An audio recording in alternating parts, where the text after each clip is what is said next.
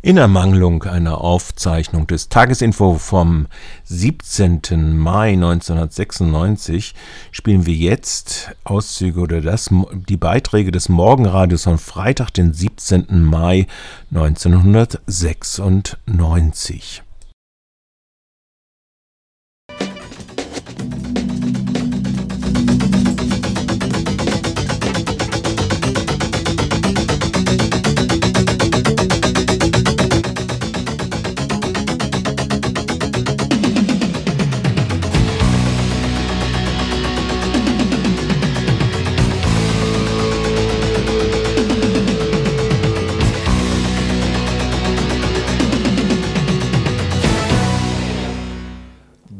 Bundes von allen guten Geistern Verlassungsgericht. Ernst Wolfgang Böckenförde, SPD, seines Zeichens ausscheidender Richter aus dem B äh, Bundesverfassungsgericht, kritisierte am Mittwoch dasselbe fundamental. Einen Tag nach der fraglichsten Entscheidung, die das Bundesverfassungsgericht seit Jahren traf, beklagte Böckenförde die totale Überlastung des Hüters der Verfassung. So stehe das Gericht angesichts einer nicht zu bewältigenden Antragsflut Flut kurz vor dem Kollaps. Eine, ein neues Annahmeverfahren und andere Begrenzungskriterien für Klagen seien vonnöten. Ein weiterer Kritikpunkt Böckenfördes war die politische Kampagne gegen das Bundesverfassungsgericht und vor allem den ersten Senat, die im Sommer letzten Jahres von Politikern aus den Reihen der Union losgetreten wurde. So sei das Bundesverfassungsgericht seit dem 10. August 1995 nicht mehr das was es einmal war, zitierte die heutige Badische Zeitung den Richter Böckenförde. Nähere Erläuterungen und Schlüsse, die sich Böckenförde aufgrund der richterlichen, selbst auferlegten politischen Zurückhaltung versagte, nun an dieser Stelle. Anlässlich der Kruzifix und Soldaten sind Mörderurteile war im letzten Jahr in bisher nicht dagewesener Form gegen das Bundesverfassungsgericht polemisiert worden. Vor allem Kohl, Innenminister Kanter und ebenso sein Stoiber ließen keine Gelegenheit aus, mit mahnendem moralischen Stinkefinger die politische Stimmung gegen die höchste deutsche juristische Instanz aufzuheizen. Mit Blick auf die anstehende und vom Bundesverfassungsgericht am Dienstag gefällte Artikel 16 Grundgesetz Asylentscheidung wurde so massivster Druck auf das Gericht ausgeübt.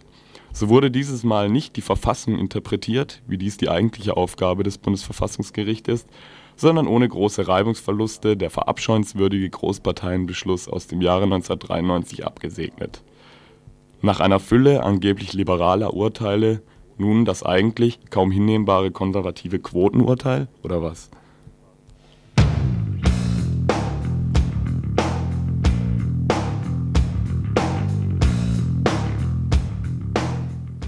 Zigarettenkrieg in Berlin Nachdem der real existierende Bürgerkrieg in Ex-Jugoslawien Ex ein vorläufiges Ende gefunden hat, ist der Bürgerkrieg auf seinem Rückweg nach Europa auch in der Bundesrepublik angekommen. Kaum eine Woche ist es her, dass im Zusammenhang mit dem Polizeigroßeinsatz in Gorleben von Kriegszustand die Rede war, und wer sich die Bilder angesehen hat, die in den Medien gezeigt wurden, der fühlte sich ins Mittelalter versetzt die neuen Polizeieinheiten mit den schwarzen Schildern erinnern merkwürdig an Ritter und der Castortransport an eine Kriegsmaschine. Wen diese Bilder des Krieges des Staates gegen seine Bürger irgendwie beunruhigten, kann sich jetzt wieder entspannt zurücklehnen. In Berlin wurden im Verlauf der letzten Woche zehn Vietnamesen ermordet. Die Polizei vermutet einen Krieg verfeindeter Banden von Zigarettenschmugglern und tappt ob deren illegaler Organisation im Dunkeln auch wenn niemand diese Ereignisse offen begrüßen wird, sie scheinen wie gerufen zu kommen, zeigen die Morde doch, dass unzivilisierte Gewalt doch eine Sache der anderen ist. Sprich, solche schlimmen Sachen wie Bürger- oder Bandenkrieg kommen entweder im Ausland vor oder bei Ausländern. Dass Gewalt auch ein wesentliches Element der deutschen Gesellschaft ist, wie sich in Gorleben gezeigt hat, kann geflissentlich wieder verdrängt werden.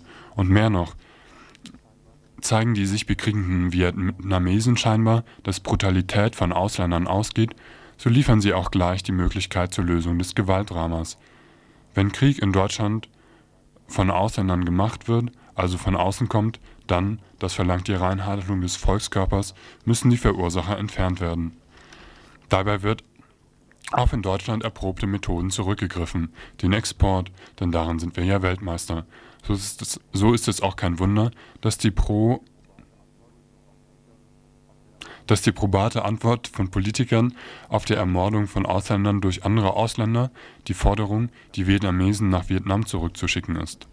Ganz nebenbei liefern sie auch noch den Vorwand, mal wieder den großen Lauschangriff zu fordern. Das Böse, das sind die anderen.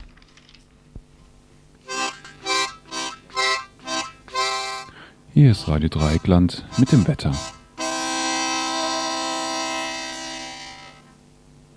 Ja, Thema Wetter. Ähm, diesmal nicht mit dem Wetterfrosch Achim, sondern der Fröschin Ingeborg Zeitz hier.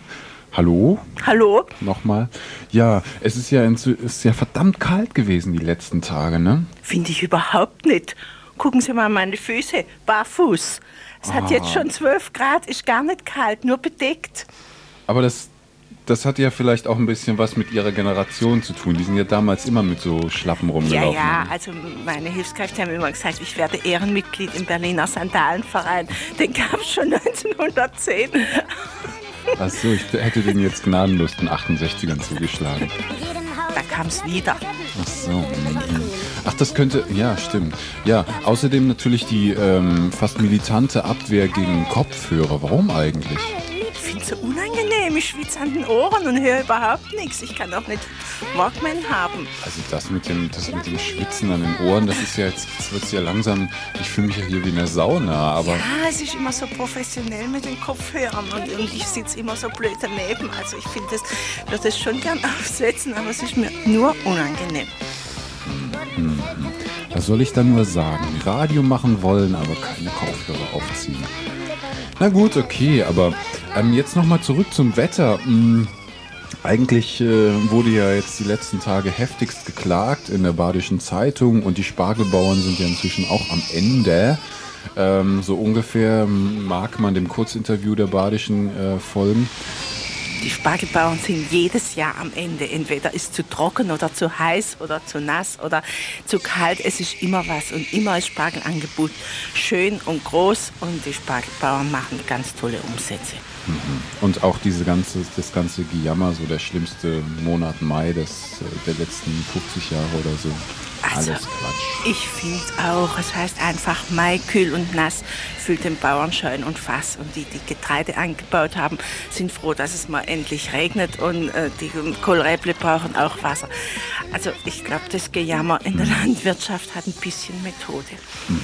Und die gibt es eigentlich inzwischen auch so Regeln für das studentische Dasein? Also äh, es geht ja immer nur, dass, dass der nasse Mai irgendwie, was bringt er zum Beispiel mir als Student ein? ist doch klar, man kann nicht so viel raus. Hinter die Bücher, geschrieben, gelesen. Oh nein, also ist doch logisch. Nein, nein, nein, Auf der Märchenfilm von Vatikan wurden ihm 500 Millionen an. Seien Sie doch unser Mann. This is the President of the United States. I've heard a lot of what you're doing. On ne vit pas dans un espace neutre. Die Unsterblichkeit ist das schlimmste aller Verhältnisse. Denn der Tod war die schönste Errungenschaft des Menschen. 1990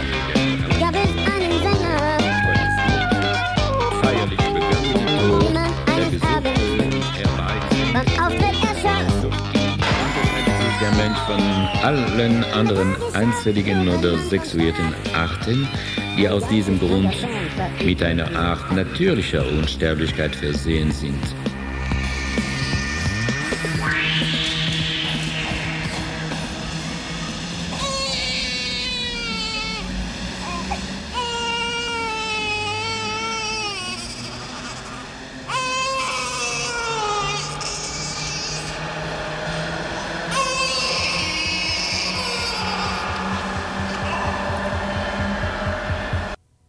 In Ermangelung einer Aufzeichnung des Tagesinfo vom 17. Mai 1996 spielen wir jetzt Auszüge oder das, die Beiträge des Morgenradios von Freitag, den 17. Mai 1996. mit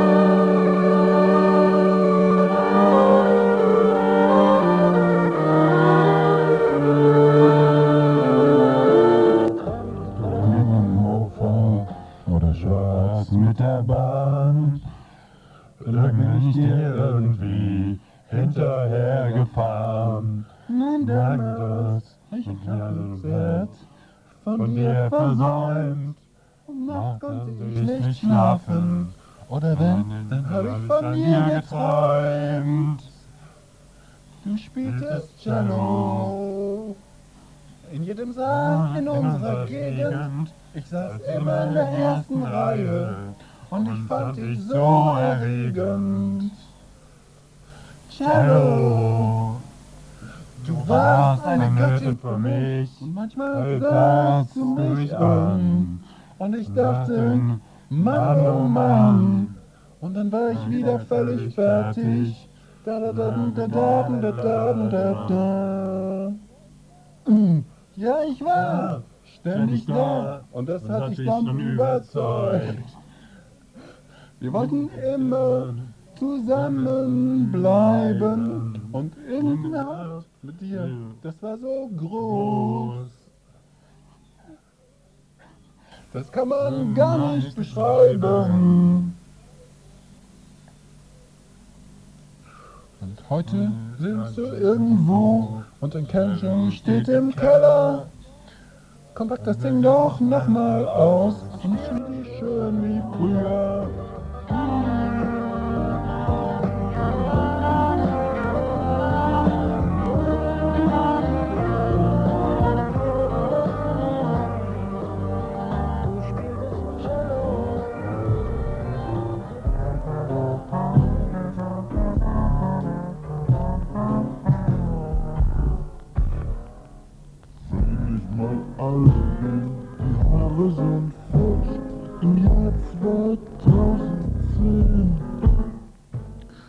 Musikalische Sozialisationsinstanz ohne, Be ohne Berührungsängste zum Schüttelreimniveau. Oh, so schmutzig unter den Fingernägeln und eben ein echter Rock'n'Roller.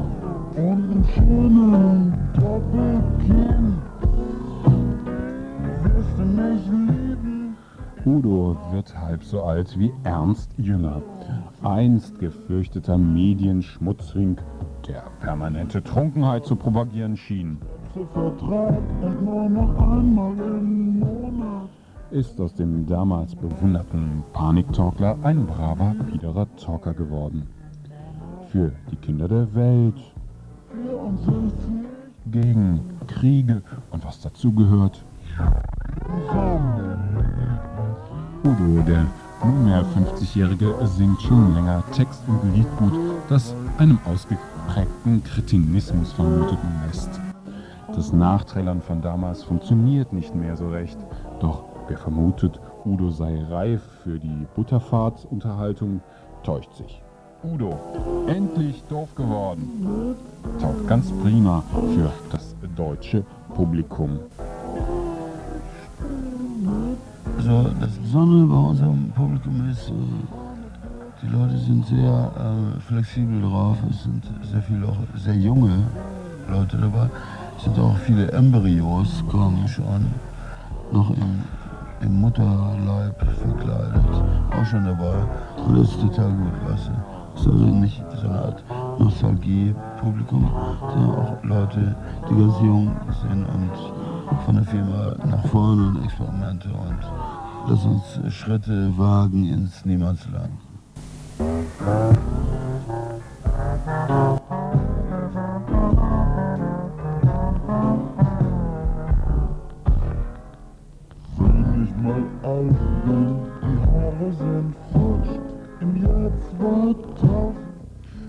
Eine dahin Absicht lässt sich natürlich nicht prognostizieren. Doch Good Old Udo hat mit 50 und einem Herzinfarkt gute Chancen auf ein Ticket bevor er die teutonische 100 erreicht. Apropos 50. Aus den 50ern stammt schließlich die Unsitte, englischsprachige Songs einzudeutschen. Wer könnte es besser als Udo? Und so legte der Deutschrocker schlechthin den schlechten Geschmack einer ganzen Subkultur in die Wiege. Camp sei Dank ist das gerade in Und so traut sich selbst manch geachteter RDL-Redakteur zu dem Bekenntnis, auch ich hab Udo gehört.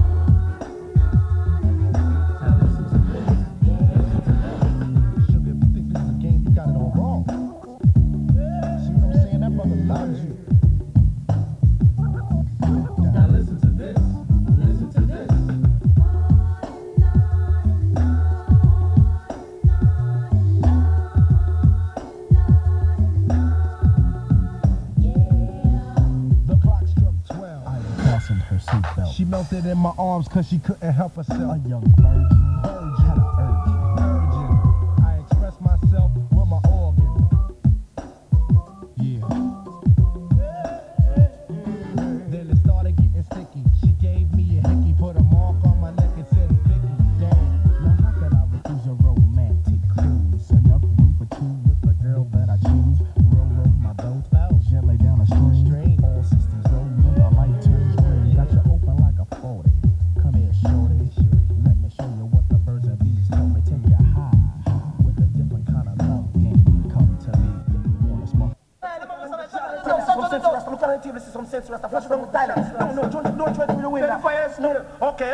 Against the wall. Everybody against the wall. Holy Toledo, John, look what we just found here. Grundrecht gehört nicht zum Gewährleistungsinhalt von Artikel 1 Absatz 1 Grundgesetz. Artikel 16a Absatz 2 Geltungsbereich des in Artikel 16a Absatz 1 Grundgesetz nach wie vor gewährleisteten Grundrecht auf Ich bin Asyl. sehr zufrieden mit zufrieden, Wer mit dem Frieden, mit dem Urteil, sagte Kanzler Kohl. Sagte Kanzler Kohl. Kanzler Kohl. Innenminister Kanter, sagte Kanzler Kohl. Kanzler Kohl. Innenminister Kanter, Kanter. CDU, CDU, CDU, CDU, CDU, Kanzler Kohl. Innenminister Kanter, Kanter, Kanzler Kohl. Innenminister Kanter, der Kanter, CDU. Sagte das Urteil, habe den Asylartikel umgesetzt. Die für eine Bestimmung zum sicheren Drittstaat durch Gesetz erforderliche Sicherstellung der Anwendung von Genfer Flüchtlingskonvention und Europäischer Menschenrechtskonvention setzt insbesondere voraus, dass der Staat einen Ausländer nicht in den angeblichen Verfolgerstaat abschieben darf, ohne vorher Kanzler Kohl. Innenminister Kanter seien leicht umzusetzen. Begeisterung bei den Unionsparteien. Peter Hinze und Bernd Protzner sahen Kohl des BSU-Gerichts. Ich bin sehr zufrieden mit dem Urteil, sagte Kanzler Kohl. Innenminister Kanter, Regungen des Kanter, Kanter, Kanter, Kanter, Kanter, CDU, CDU, CDU, CDU, CDU, ausnahmsweise Hinderungsgründe entgegenstehen, kann der Ausländer nur erreichen, wenn es sich aufdrängt, dass er von einem der im normativen Vergewisserungskonzept nicht aufgefangenen Sonderfälle betroffen ist. An diese Darlegung sind strenge Anforderungen zu stellen. Ich bin sehr zufrieden mit dem Urteil, sagte Kanzler Kohl. Innenminister Kanter, Ge Kanter, Kanter, Kanter, Kanter, Kanter, Verfolgung landesweit und für alle Personen und Bevölkerungsgruppen bestehen. Bei der Erhebung und Aufbereitung der zugrunde zu legenden Tatsachen kommt dem Gesetzgeber ein Entscheidungsspielraum zu. Kohl, das Kohl, Kohl, Kanter, in, in, in, in, in, in, Kohl, Innenminister Kanter, Kohl, zufrieden mit dem, zufrieden Kohl. Ich bin sehr Verfahren, Vorkehrungen des Bundesamtes und der Grenzschutzbehörden, Kohl, dass die Erlangung gerichtlichen Rechtsschutzes nicht durch die obwaltenden Umstände unzumutbar erschwert oder gar vereitelt wird. Der nicht anwaltlich vertretene Antragsteller muss Gelegenheit erhalten, asylrechtskundige Beratung in Innenminister nehmen. sagte Kanzler Kohl, Kanzler Kohl. Innenminister Kanter, Kanter, CDU, CDU, CDU, CDU, CDU, Kanzler Kohl. Innenminister Kanter, Kanter, Kanzler Kohl. Innenminister Kanter, der Kanter, CDU, Kohl. Sagte, das Urteil habe den Asylartikel im Grundgesetz und das Ausführungsgesetz voll bestätigt. Kanzler Kohl. Innenminister Kanter, CDU, und werden selbstverständlich umgesetzt. Die finanzielle Situation wäre erreicht oder die optimal möglich im Rahmen von dem, was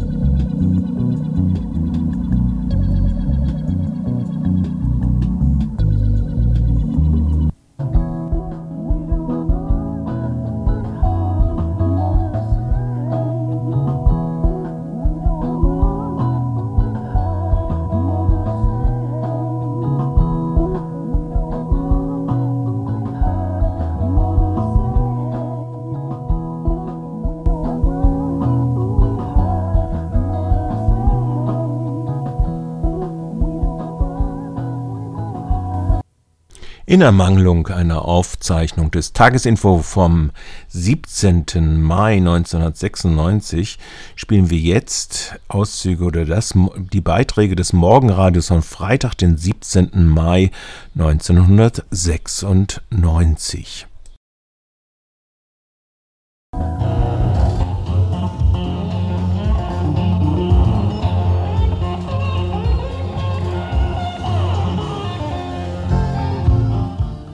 Radio Dreikland, Morgenradio mit dem Marktbericht, wie immer mit Frau Ingeborg Zeitz. Sie sind auch zu Hause geblieben. Keine Urlaubsbrücke. Kein Kur Kurzurlaub irgendwohin, wo schön sein soll. Sondern RTL auf 102,3 MHz hören. Schön, schön. Also ich gehöre auch zu den gern daheimgebliebenen. Und der Himmelfahrtstag gestern war doch ab Mittag zauberhaft. Waren Sie auch mit dem Fahrrad zur Richtung Kaiserstuhl?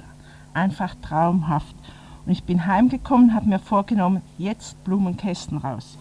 Das trübe Wetter der letzten Woche hat ja alle Gedanken an Kästen und Töpfe gar nicht aufkommen lassen. Aber gestern hat's mich gepackt. Eigentlich schon am Mittwoch habe ich mir an den Gärtnerständen auf dem Münsterplatz alles angeguckt. Wer kann, so er hat, sollte Balkon und Fensterbänke jetzt schmücken. Viel Sonne vertragen Geranien, der Topf zu vier Mark, Pantoffelblumen, das sind die altmodischen gelben Pümmelchen, und Biedens, die gelben Sternchen, die so lang herunterhängende Polster bilden und an jeder Brücke im Schwarzwald zu sehen sind, Petunien, die weißen, lila, pinkigen und gestreiften Becher, kleine Rosenstöckle, Tagetes und Lobelien, die strahlend blauen Kissen, die es auch als Hängepflanzen gibt. Alle Töpfe zwischen einer und vier Mark. Für schattige Lagen gibt's Fuchsien, ganz alte Sorten, so kleine weiße Glöckle. Also im Schwarzwald heißen die Fuchsien ja Glöcklestücke. Also die äußeren Blütenblätter sind rot und innen sind sie weiß. Unser Opa sagte immer weiße Höschen, rote Röckchen. Das waren seine Lieblingsfuchsien. Genauso gibt es lila Höschen und rote Röckchen und viele Neuzüchtungen mit größeren Blüten und lila-rosa Kombinationen und weiß-rosa und Hängefuchsien, die schon in scheußliche Ampeln gepflanzt sind. Aber das sollte nicht von der Schönheit der Blüten ablenken. Fuchsien sind ganz verrückte Blumen und im Herbst äh, kommt dann noch der Fuchsienschwärmer, wo man nie weiß, ist ein großer Schmetterling oder eine Hummel mit, mit äh, Schmetterlingsflügeln, ein ganz verrücktes Vieh, das dann seinen Rüssel in die Blüten äh, taucht und es ist also brummt und summt, das ist ganz verrückt. Jetzt aber doch zu den essbaren Genüssen. Rhabarber wird in großen Mengen angeboten und wer ein bisschen rumschaut, findet das Pfund zu 1,50 Mark, aber die Preise gehen doch bis zu 2 Mark rauf. Der Rhabarber wurde in Deutschland zuerst in den vier Landen bei Hamburg angebaut, das war so Mitte des 19. Jahrhunderts. In China kannte man ihn natürlich schon 2700 vor Christus. Aber drum, weil er eben aus Norddeutschland kommt, kommt das einfachste und probateste Rezept für Rhabarberkompott auch aus Norddeutschland. Man nimmt also ein Pfund Rhabarber, 200 Gramm Zucker, Schale von einer halben Zitrone, eine halbe Zimtstange und vor allen Dingen kein Wasser. Der Rhabarber zieht das Wasser selber und dann wird das Kompott auch nicht zu flüssig. Ich mache dazu Vanillepudding und Schlagsahne. Und Rhabarberkuchen schmecken so toll mit Eierrahm, Milchguss oder mit Mandelbeißer, also den Mandelbaiser. Soll ich noch ganz schnell die empfehlenswerten Gemüse aufzählen? Also Spargel, Kohlräble, Frühlingszwiebeln, Spinat und jede Menge Salat zum Baden. Ich wünsche schönes Wochenende.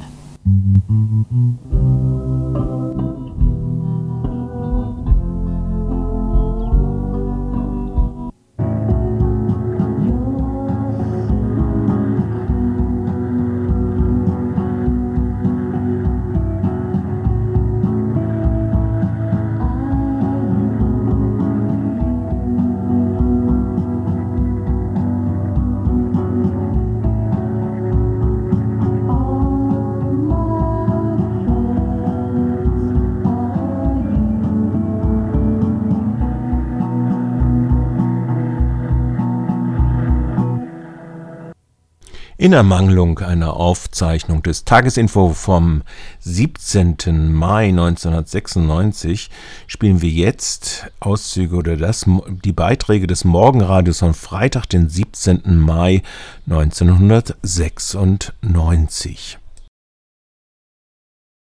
Der Ausgangspunkt ist ähm, die Diagnose eines Verfalls des öffentlichen Lebens, um mit einem Buchtitel von Richard Sennett äh, zu antworten. Und die Frage ist, wie kommt es zu diesem Verfall des öffentlichen Lebens, der alle großen alteuropäischen Repräsentationsinstanzen, also Politik so gut wie die Kulturinstitutionen, also auch Theater betrifft. Und zu diesem Verfall kommt es eben äh, das ist die These der Veranstaltung, durch die strukturellen Veränderungen, die mit der modernen Gesellschaft äh, einhergehen, also Ausdifferenzierung zu äh, verselbstständigten, äh, operativ geschlossenen Kommunikationssystemen, die eine gewisse Nivellierung und vor allem einen Referenzverlust mit sich bringen. Also die, die Institutionen und Systeme äh, büßen an Referenz ein. Das betrifft sowohl Sprachsysteme, Zeichensysteme als auch äh, soziale Systeme. Also zum Beispiel das Politiksystem. Das Politiksystem äh, verliert die Fähigkeit, die Gesellschaft in der Gesellschaft zu repräsentieren. Also ein Zentrum der Gesellschaft zu sein, Gesellschaft zu steuern und so weiter. Ähnliches gilt für das Theater. Auch Theater wird zu einem selbstreferenziellen äh, Kulturbetrieb, das eben nur noch Theater produziert, aber nicht mehr in der Lage ist, gesellschaftliche Öffentlichkeit äh, äh, zu repräsentieren. Deutlich abzulesen in der Entwicklung zu einem, zum, zum Regietheater, das sozusagen die Kreativität und Innovation in die Interpretation von Stücken zu verlegen. Christian Mathiesen vom Institut für soziale Gegenwartsfragen war das. Und die Theorie, die Thematik, die er beschrieb, ähm, ist eine, mit der sich auf den kommenden Freiburger Kulturgesprächen die intellektuelle Prominenz herumzuschlagen hat. Die Veranstaltungsreihe ist schon längst Institution auf dem Freiburger Theorieveranstaltungsmarkt. Der Veranstalter zu seinem Institut und den Kulturgesprächen. Wir haben im Prinzip äh, uns als kleines privates Forschungsinstitut das, äh, mit einer kleinen Zeitschrift und äh, priva also privaten Seminaren ähm, angefangen hat, äh, uns überlegt, wie können wir äh, ein, wie können wir sinnvoller äh, eingreifen in den öffentlichen Diskurs, äh, als nur irgendwo nicht gelesene Artikel äh, zu fabrizieren und so weiter. Dann haben wir einfach gedacht, ähm, der Diskurs selbst muss gewissermaßen Gegenstand der äh, der Gestaltung werden und haben dann einfach angefangen, solche Kolloquien zu organisieren, Themen vorzugeben äh, und äh, Referenten sozusagen wie Fußnoten dazu einzuladen, die äh, dann die aufgeworfene Fragestellung bearbeiten. Das hat angefangen 1990 mit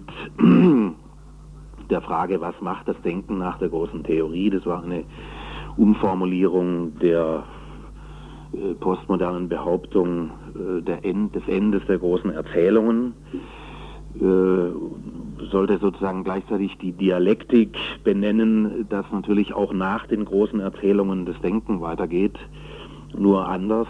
Und das war quasi der relativ prominente Einstieg dieser Kulturgespräche.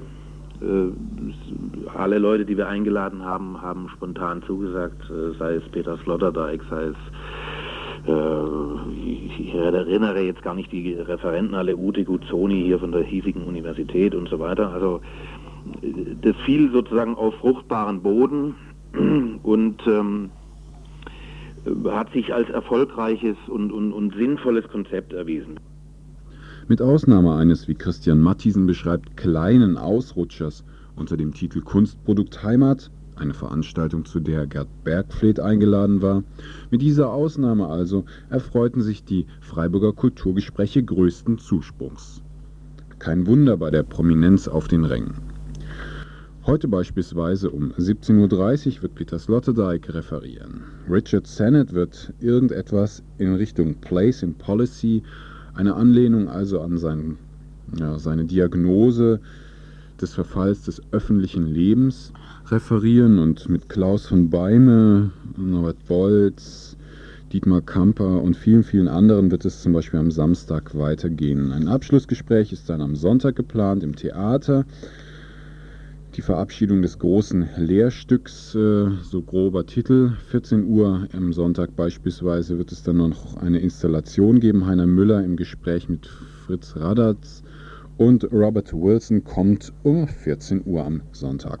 Ins Theater haben wir eingeladen die äh, leitenden Dramaturgen äh, der Volksbühne Berlin, des äh, Berliner Ensembles, äh, des Schauspielhauses Hamburg, äh, der Staatstheaters äh, Stuttgart, also einen sehr repräsentativen Querschnitt der Dramaturgenszene, also der Theoretiker des Theaters, der praktizierenden Theoretiker des Theaters zum Thema, ähm, was wird aus dieser Institution Theater und ihrer, ihren Semantiken nach dem sogenannten Ende der Geschichte. Ein Thema, das Heiner Müller ja bekanntlich die letzten Jahre vor seinem Tod, also eben vor allem nach der Wende, sehr beschäftigt hat. Ja. Also Theater ist ja eine, ist ja sozusagen die prototypische Bühne der Repräsentation der Gesellschaft in der Gesellschaft, die zusammenhängt mit Aufklärung, die zusammenhängt mit großer Theorie, die zusammenhängt mit Geschichte. Und äh, die Frage ist ähm, einfach, wie, also was wird aus Theater, wie reagiert Theater, äh, äh, wie entfaltet sich Theater nach, äh, angesichts dieser Diagnose, angesichts dieser Lage. Das ist das Thema dieser Diskussion. Und äh, Wilson ist eine spezifische, äh, eine spezifische Antwort, eine amerikanische Antwort, eine konzeptuelle äh, Antwort, die natürlich auf, die, die natürlich deutlich auf eine Ästhetisierung des Problems, also auf eine Konzeptualisierung und Ästhetisierung des Problems, also eine anti, natürlich eine anti-aufklärerische Lösung des Problems bietet. Soweit zum Sonntag, wo eben schon zur nachtschlafenden Zeit, also um 11.30 Uhr, die, das diskutiert werden soll. Grausam, grausam. Weil es so schön kompliziert war und weil die Technik es erlaubt, hier nochmal der Repräsentant des Instituts für soziale Gegenwartsfragen zu dem Grundproblem, das in, der, in den kommenden Tagen verhandelt wird. Der Ausgangspunkt ist ähm, die Diagnose eines Verfalls äh, des öffentlichen Lebens, um mit einem Buchtitel von Richard Sennett äh, zu antworten. Und die Frage ist, wie kommt es zu diesem Verfall des öffentlichen Lebens, der alle großen alteuropäischen Repräsentationsinstanzen, also Politik so gut wie die Kulturinstitutionen, also auch Theater betrifft. Und zu diesem Verfall kommt es eben, äh, das ist die These der Veranstaltung, durch die strukturellen Veränderungen, die mit der modernen Gesellschaft äh, einhergehen, also Ausdifferenzierung zu äh, verselbstständigten, äh, operativ geschlossenen Kommunikationssystemen, die eine gewisse Nivellierung und vor allem einen Referenzverlust mit sich bringen. Also die, die Institutionen und Systeme äh, büßen an Referenz ein. Das betrifft sowohl Sprachsysteme, Zeichensysteme als auch äh, soziale Systeme. Also zum Beispiel das Politiksystem. Das Politiksystem äh, verliert die Fähigkeit, die Gesellschaft in der Gesellschaft zu repräsentieren. Also ein Zentrum der Gesellschaft zu sein, Gesellschaft zu steuern und so weiter. Ähnliches gilt für das Theater. Auch Theater wird zu einem selbstreferenziellen äh, Kulturbetrieb, das eben nur noch Theater produziert, aber nicht mehr in der Lage ist, gesellschaftliche Öffentlichkeit äh, ähm, zu repräsentieren.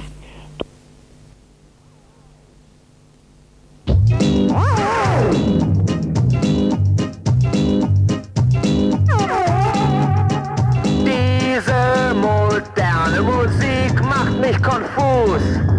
Sag deinen Freunden, ich bin hoch unerfreut. Diese moderne Musik macht mich konfus. Sag deinen Freunden, ich bin hoch unerfreut. Ich mag Pee-Wee, Hunter den großen Count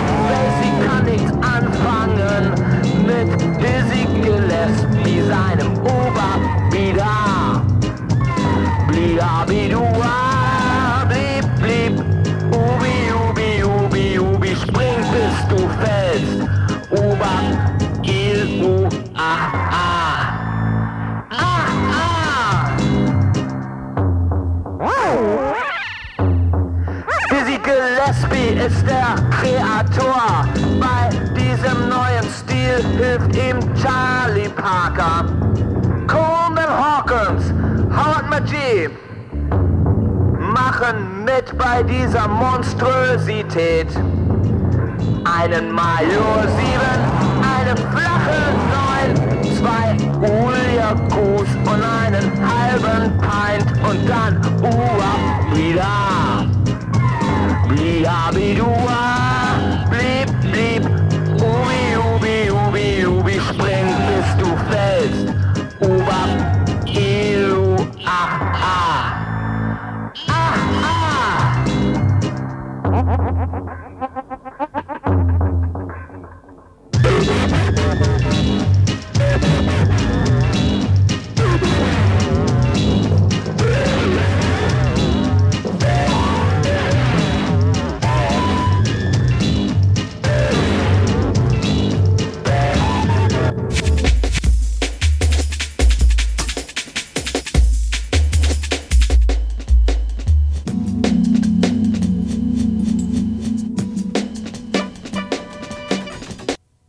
In Ermangelung einer Aufzeichnung des Tagesinfo vom 17. Mai 1996 spielen wir jetzt Auszüge oder das, die Beiträge des Morgenradios von Freitag, den 17. Mai 1996.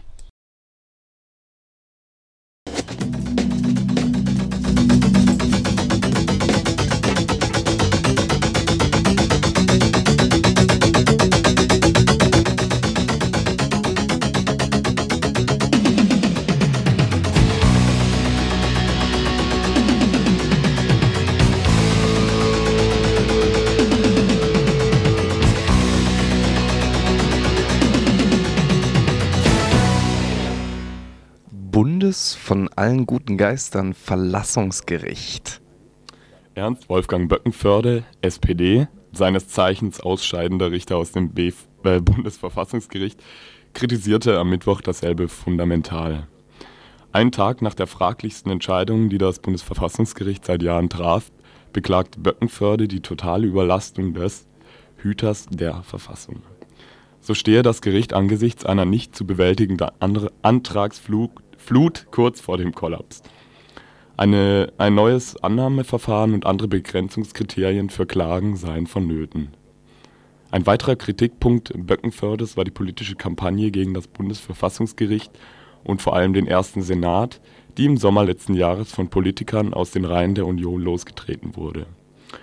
So sei das Bundesverfassungsgericht seit dem 10. August 1995 nicht mehr das was es einmal war, zitierte die heutige Badische Zeitung den Richter Böckenförde.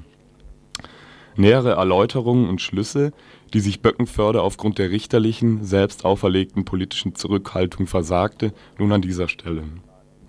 Anlässlich der Kruzifix und Soldaten sind Mörderurteile war im letzten Jahr in bisher nicht dagewesener Form gegen das Bundesverfassungsgericht polemisiert worden. Vor allem Kohl, Innenminister Kanter und ebenso sein Stoiber ließen keine Gelegenheit aus, mit mahnendem moralischen Stinkefinger die politische Stimmung gegen die höchste deutsche juristische Instanz aufzuheizen. Mit Blick auf die anstehende und vom Bundesverfassungsgericht am Dienstag gefällte Artikel 16 Grundgesetz Asylentscheidung wurde so massivster Druck auf das Gericht ausgeübt. So wurde dieses Mal nicht die Verfassung interpretiert, wie dies die eigentliche Aufgabe des Bundesverfassungsgerichts ist, sondern ohne große Reibungsverluste der verabscheuenswürdige Großparteienbeschluss aus dem Jahre 1993 abgesegnet. Nach einer Fülle angeblich liberaler Urteile nun das eigentlich kaum hinnehmbare konservative Quotenurteil oder was?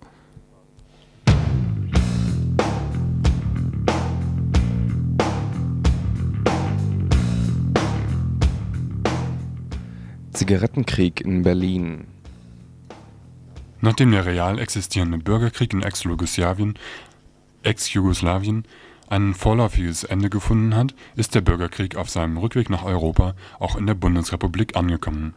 Kaum eine Woche ist es her, dass im Zusammenhang mit dem Polizeigroßeinsatz in Gorleben von Kriegszustand die Rede war, und wer sich die Bilder angesehen hat, die in den Medien gezeigt wurden, der fühlte sich ins Mittelalter versetzt die neuen Polizeieinheiten mit den schwarzen Schildern erinnern merkwürdig an Ritter und der Castortransport an eine Kriegsmaschine. Wen diese Bilder des Krieges des Staates gegen seine Bürger irgendwie beunruhigten, kann sich jetzt wieder entspannt zurücklehnen. In Berlin wurden im Verlauf der letzten Woche zehn Vietnamesen ermordet. Die Polizei vermutet einen Krieg verfeindeter Banden von Zigarettenschmugglern und tappt ob deren illegaler Organisation im Dunkeln auch wenn niemand diese Ereignisse offen begrüßen wird, sie scheinen wie gerufen zu kommen, zeigen die Morde doch, dass unzivilisierte Gewalt doch eine Sache der anderen ist. Sprich, solche schlimmen Sachen wie Bürger- oder Bandenkrieg kommen entweder im Ausland vor oder bei Ausländern. Dass Gewalt auch ein wesentliches Element der deutschen Gesellschaft ist, wie sich in Gorleben gezeigt hat, kann geflissentlich wieder verdrängt werden. Und mehr noch, zeigen die sich bekriegenden Vietnamesen scheinbar, dass Brutalität von Ausländern ausgeht, so liefern sie auch gleich die Möglichkeit zur Lösung des Gewaltdramas. Wenn Krieg in Deutschland von Ausländern gemacht wird, also von außen kommt, dann, das verlangt die Reinhaltung des Volkskörpers, müssen die Verursacher entfernt werden. Dabei wird auf in Deutschland erprobte Methoden zurückgegriffen, den Export, denn darin sind wir ja Weltmeister, So ist es, so ist es auch kein Wunder, dass die pro dass die probate Antwort von Politikern auf die Ermordung von Ausländern durch andere Ausländer die Forderung, die Vietnamesen nach Vietnam zurückzuschicken ist.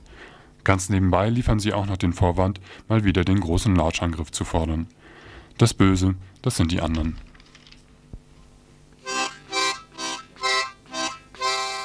Hier ist Radio Dreieckland mit dem Wetter.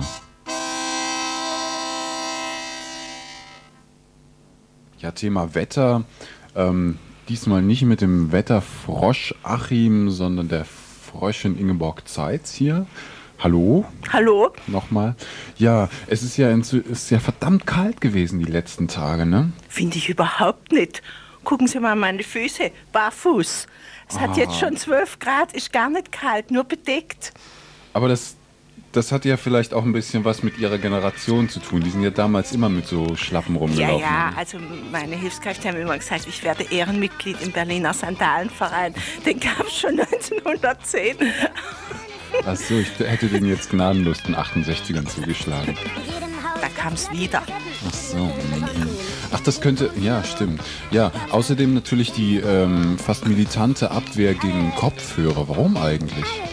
Es so unangenehm, ich schwitze an den Ohren und höre überhaupt nichts. Ich kann auch nicht Walkman haben. Also das mit dem, das mit dem Schwitzen an den Ohren, das ist ja jetzt, jetzt wird ja langsam. Ich fühle mich ja hier wie in der Sauna, aber. Ja, es ist immer so professionell mit den Kopfhörern und, ich sitze immer so blöd daneben. Also ich finde das, würde das schon gern aufsetzen, aber es ist mir nur unangenehm.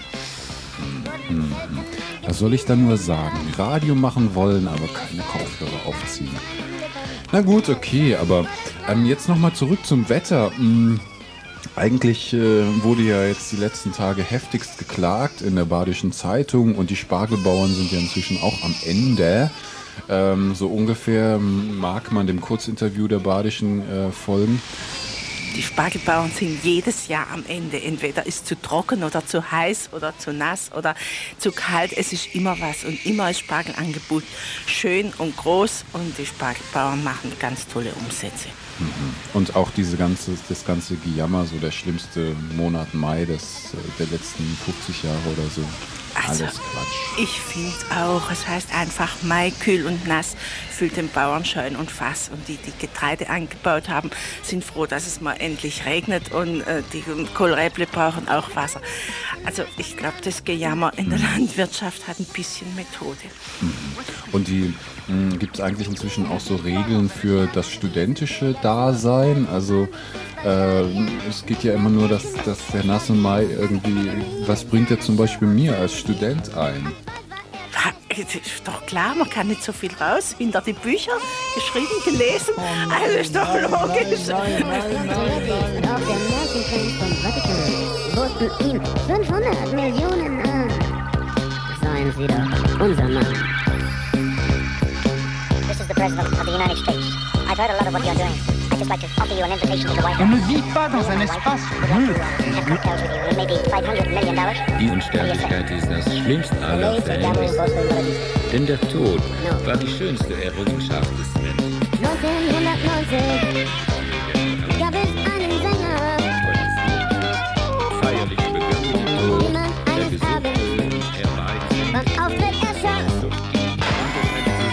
von allen anderen einzelligen oder sexuierten Arten, die aus diesem Grund mit einer Art natürlicher Unsterblichkeit versehen sind.